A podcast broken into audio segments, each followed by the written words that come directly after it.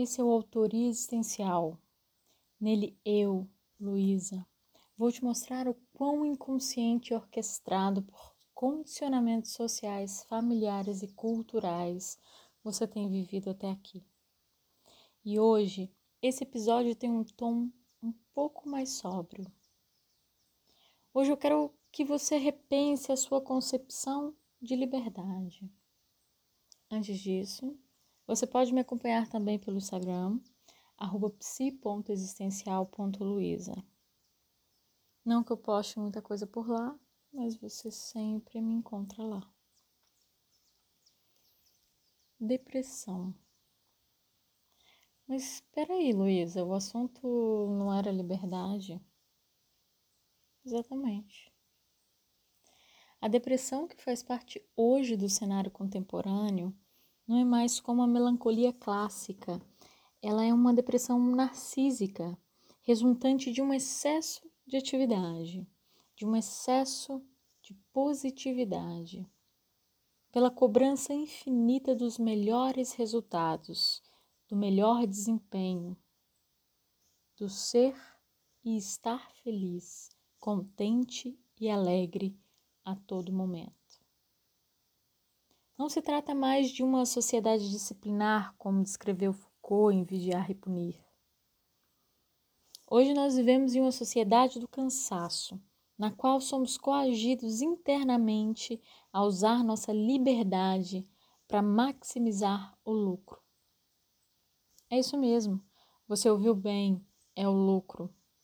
Porque se você pensa que se trata de maximizar os seus resultados, não. Eu sinto lhe informar, mas são os lucros. E não, não são os seus lucros.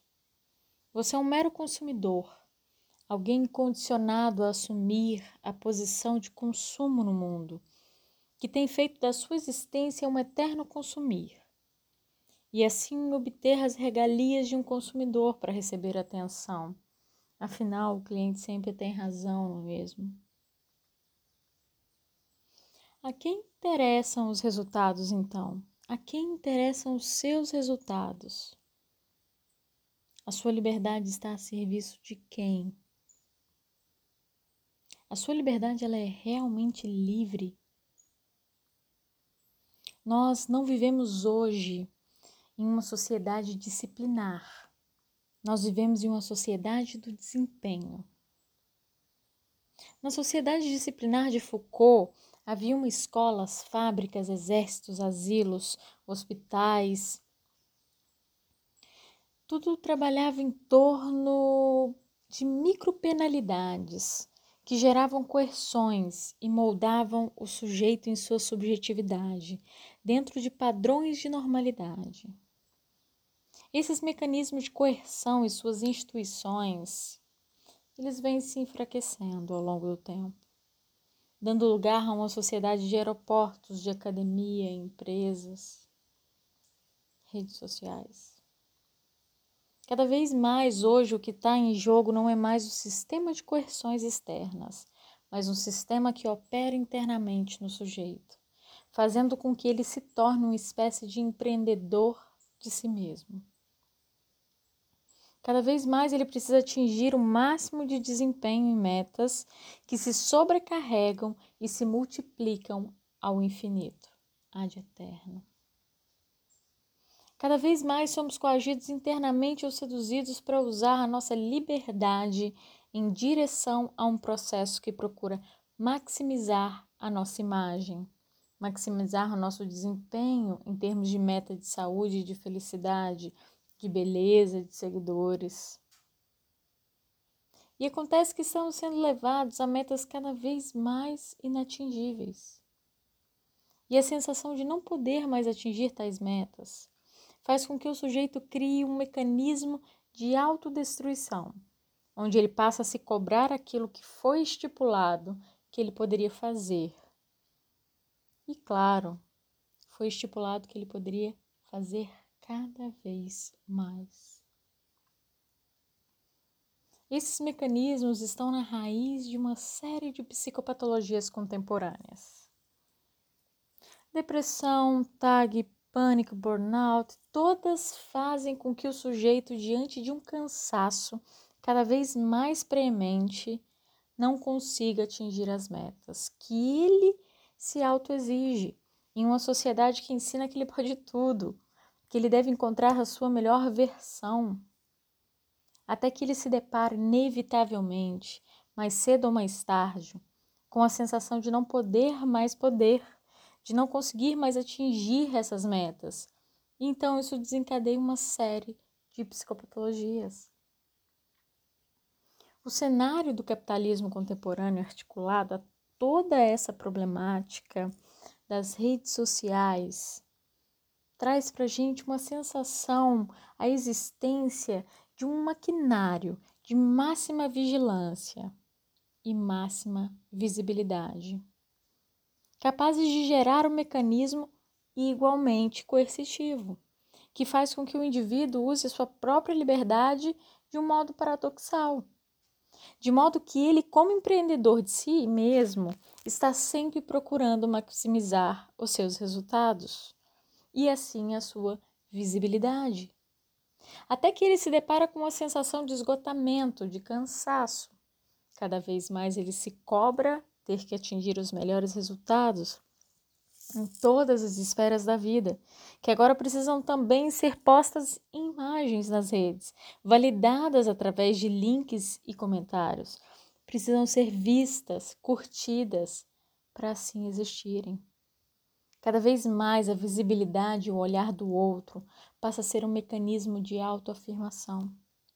E o mais cruel, de, de consagração da própria existência. A depressão, então, que faz parte hoje do cenário contemporâneo, ela de fato não é uma melancolia, não é mais como aquela melancolia clássica. É uma depressão narcísica, feita pelo excesso de positividade, pelo excesso de cobrança, pelo excesso de atividades pela cobrança infinita dos melhores resultados, do melhor desempenho nesse cenário. Então, o sujeito narcísico se torna hoje alguém totalmente envolto em si mesmo, vivendo numa espécie de terror, do qual onde não existe mais uma relação efetiva com o outro, uma relação afetiva com o outro, para o qual ele olha e que ele é olhado. Parece que só existe a necessidade de replicação, o que faz com que o indivíduo entre numa espécie de roda de hamster, onde ele corre, corre, corre até o momento em que ele colapsa.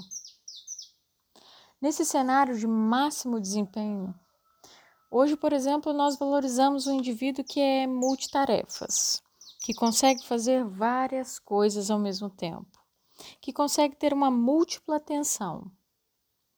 Parece que cada vez mais tem se valorizado isso, como se fosse uma habilidade, uma qualidade, uma competência, que seria a capacidade do indivíduo se concentrar em várias coisas, quando na realidade ele só está aumentando a sua hiperatividade.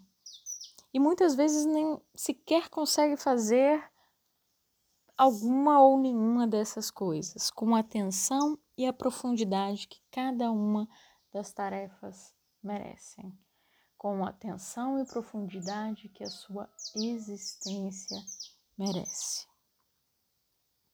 Talvez o que esteja em jogo nesse nosso atual cenário, então, na verdade, é a possibilidade de uma outra experiência do tempo, uma nova forma de ver e se estar no mundo onde deixamos de estar sempre capturados pelos, pelo pensamento calculista de objetivos, metas, resultados, comparações. E dessa forma, o meu convite para você é um novo olhar, uma nova, uma nova forma de olhar sem que você seja atropelado pelos desejos. Eu te proponho um olhar que você próprio possa executar sobre si mesmo e permitir um outro tipo de experiência do tempo, outro tipo de olhar contemplativo. Hoje tudo parece que exige um imediatismo, é tudo para ontem. E assim a gente perde o tempo, a gente perde um pouco de toda a nossa experiência. Nós perdemos a vivência e, por fim, a vida, a nossa existência. Esse foi a Autoria Existencial. Se você gostou, segue aqui. Se você não gostou, compartilha com quem você não gosta.